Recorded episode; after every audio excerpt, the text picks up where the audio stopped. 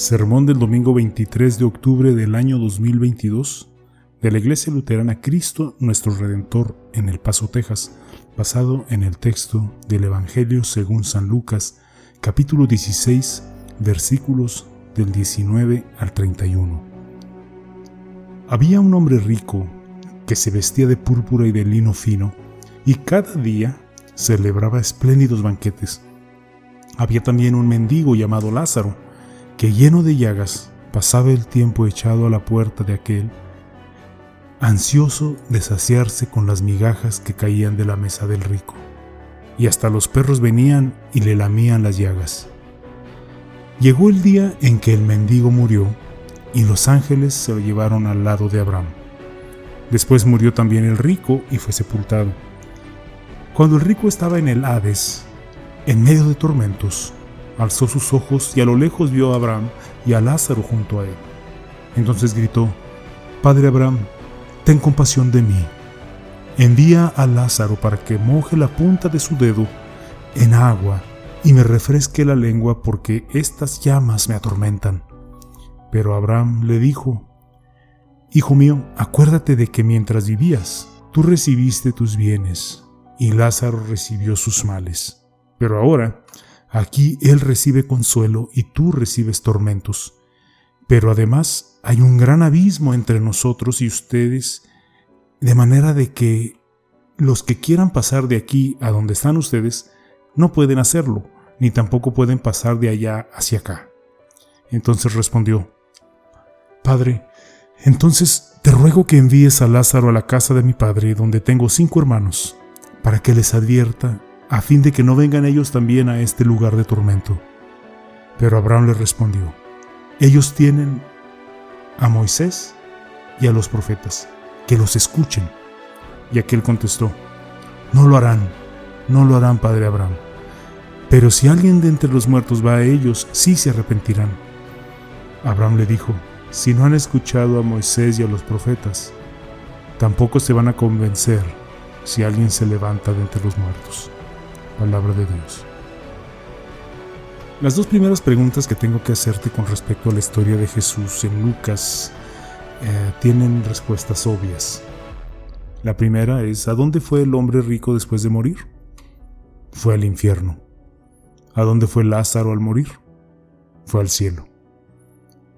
Ahora, es la siguiente pregunta la que tengo que hacerte que quizás no tenga una respuesta tan obvia. ¿Por qué el hombre rico fue al infierno y por qué Lázaro fue al cielo?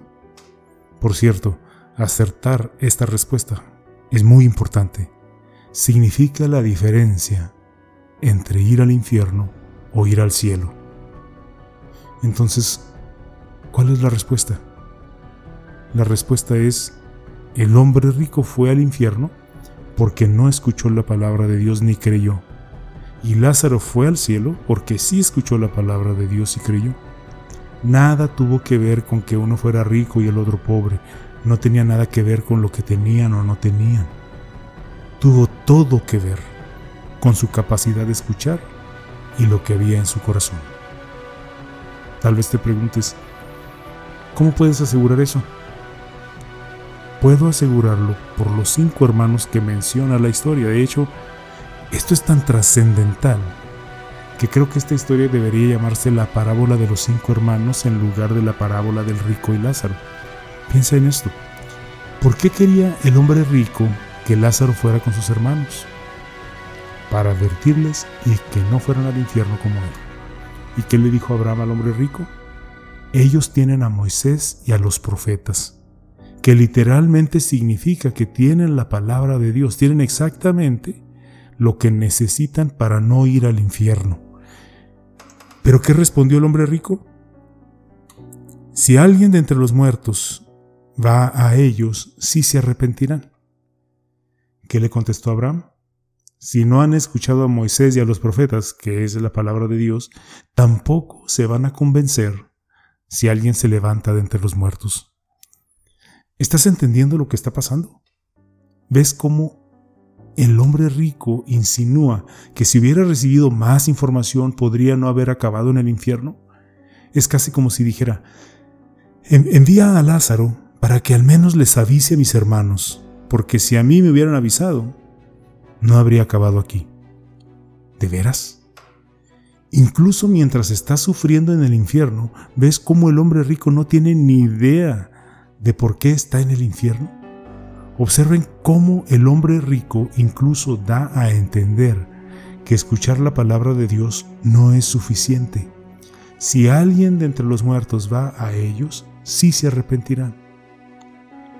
Queridos hermanos en Cristo, ¿ven por qué el hombre rico está en el aprieto en que se encuentra? ¿Se escucharon bien? Déjenme mostrarles otra cosa. ¿Quién está al lado de Lázaro en el cielo? Abraham. ¿Por qué Abraham? Porque Abraham es el padre de todos los creyentes, el padre de todos los que escucharon a Dios y creyeron. Recuerden cómo Abraham creyó que Dios le daría un hijo, aunque él y Sara ya no estaban en edad de tener hijos. Recuerda que la Biblia dice, y Abraham creyó al Señor, y eso le fue contado por justicia en Génesis 15:6. La palabra de Dios fue suficiente para Abraham. Y sí, como resultado, ahí ves a Abraham al lado de Lázaro. Eso no es una coincidencia, ni una coincidencia que Lázaro esté al lado de Abraham. Ambos escucharon la palabra de Dios, ambos la tomaron en serio, ambos creyeron lo que Dios decía. Eso fue suficiente para ellos. Queridos hermanos, esta palabra nos confronta con dos preguntas y no tiene nada que ver con que seamos ricos o pobres, sino tiene que ver única y completamente con la palabra de Dios. La primera pregunta es esta. ¿Es la, ¿Es la palabra de Dios, tu Biblia, la prioridad en tu vida o estás distraído con otras prioridades como lo estaba el hombre rico? La triste realidad del hombre rico es que pensaba que lo tenía todo, cuando en realidad no tenía nada. Se estaba perdiendo la verdadera vida cuando pensaba que estaba viviendo la vida. Y ya sea que él pensara que no necesitaba escuchar o que no quisiera escuchar, Jesús quiere que veas claramente cómo terminó el hombre rico por no escuchar. La segunda pregunta es esta.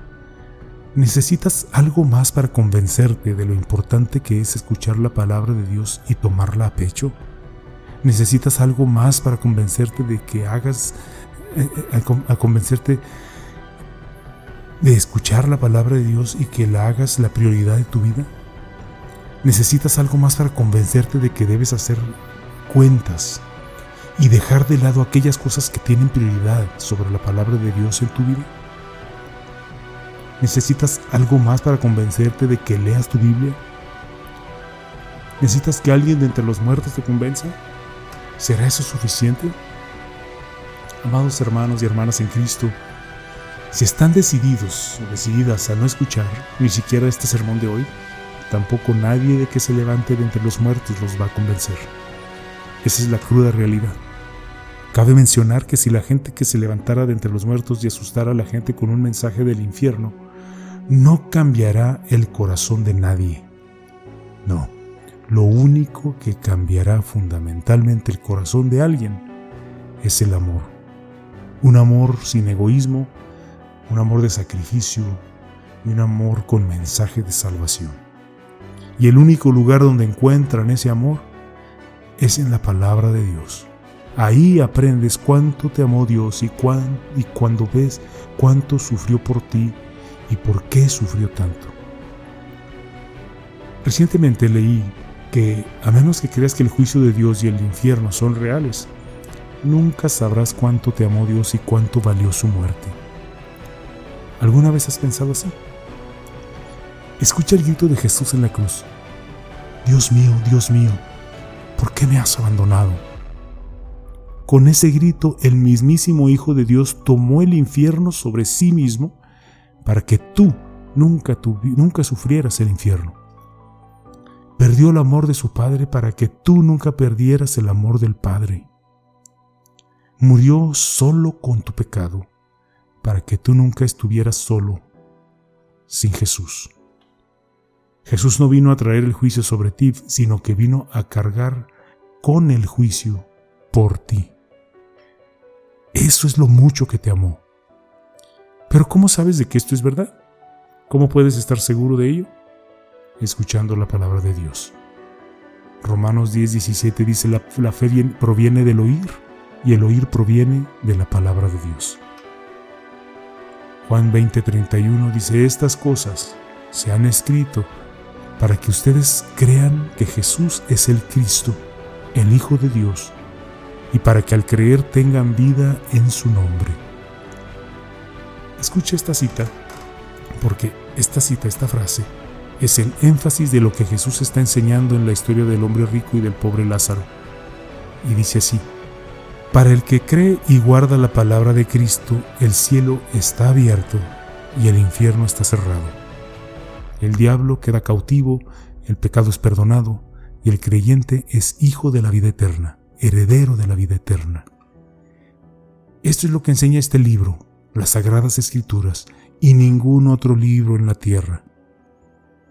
Por esta razón, el que quiera vivir para siempre, que lo estudie con diligencia. El que no lo hace y no quiere hacerlo está y permanece en la muerte eterna. Al leer esta historia de Lucas capítulo 16, ¿te ha pasado por la cabeza que al hombre rico no se le dio un nombre propio en la historia de Jesús y al pobre sí? De hecho, Lázaro es el único nombre personal, el único nombre propio que Jesús dio a alguien en todas las parábolas que contó. ¿Por qué? Bueno, yo, sostengo que Jesús no le dio un nombre al hombre rico porque eso es lo que más escuchó, sus riquezas. ¿Y a dónde fue a parar el hombre rico? También sostengo que Jesús le dio a propósito al hombre pobre el nombre de Lázaro, por lo que significa Lázaro. Y el significado de su nombre es lo que el hombre pobre escuchó más que cualquier otra cosa, Lázaro significa Dios es mi ayuda, mi auxilio. ¿Y a dónde fue a parar Lázaro? Reflexiona sobre ello.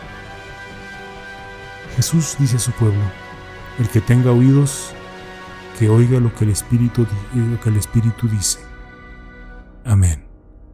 Y que la paz de Dios que sobrepasa todo entendimiento, guarde sus corazones y sus pensamientos en Cristo Jesús. Amén.